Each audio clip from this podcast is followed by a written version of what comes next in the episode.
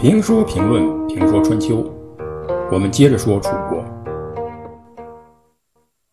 与此同时，贾季也派人到陈国去迎接公子越。赵盾得知以后，先下手为强，派杀手在半路上将公子越一行一网打尽。既然赵盾能够派杀手杀公子越，那么我贾季也可以派杀手杀你的人。于是贾季派自己的人刺杀赵盾的心腹杨楚甫。杨楚甫曾经是晋襄公的老师，当初不是杨楚甫搅局，赵盾三军元帅的位置早应该是贾季的，而赵盾应该是他贾季的副手。两个晋国的重要大臣因为历次的分歧，关系崩裂，这不仅让人感慨，想当初。呼延以赵崔作为重耳的左膀右臂，是多么的团结。杨朱甫被杀，赵盾就派人诛杀凶犯，捉拿其幕后的指使者。这实际上是与胡氏家族呢算账。贾季知道这个时候呢无法与赵盾作对，就逃亡到敌国。赵盾看到政敌逃亡。也没有深究，而是派遣昔日的胡氏的家臣，把贾季的家人、家产都送到了敌国。意思很明显，我赵盾呢不愿意与你为敌，但是你也永远别回来了，免得碍事胡氏家族呢就这样匆匆的离开了晋国的政坛，可谓来也匆匆，去也匆匆。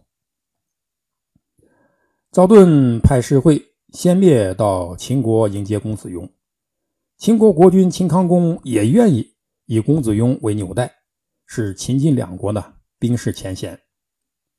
为了保证公子雍能顺利继位，他派遣秦军护送公子雍与士会先灭一起返回晋国。事情照这样的发展，公子雍是要继承国君君位的，但是。太子遗稿的母亲穆莹不甘心儿子就这样被权贵抛弃。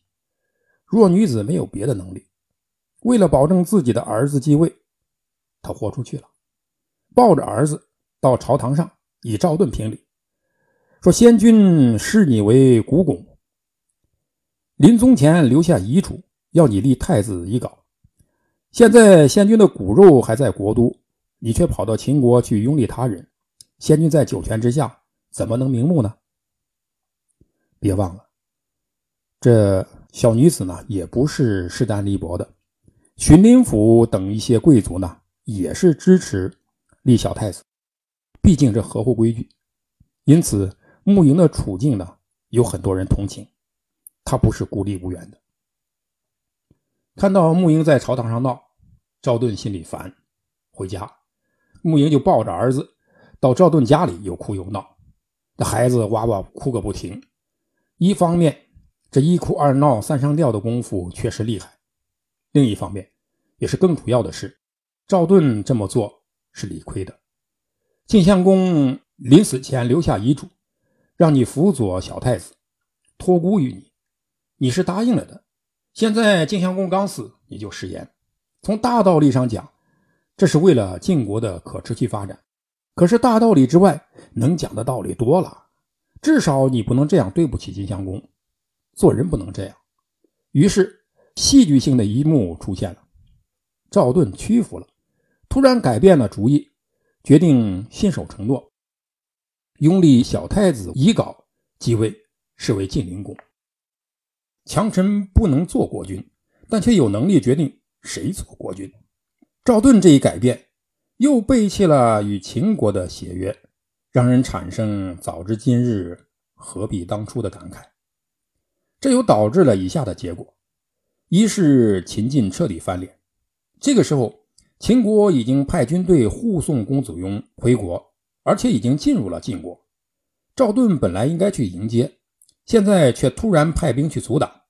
秦国军队呢，猝不及防，被晋国军队打败。秦将白乙丙力战。得以逃脱，公子雍则战死于乱军之中。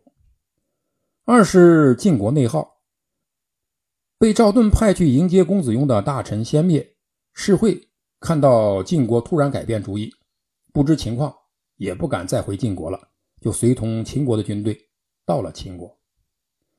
先灭出使秦国的时候，荀林甫曾经劝阻他说：“夫人和太子还在，反而到外边去求国君，这一定是行不通的。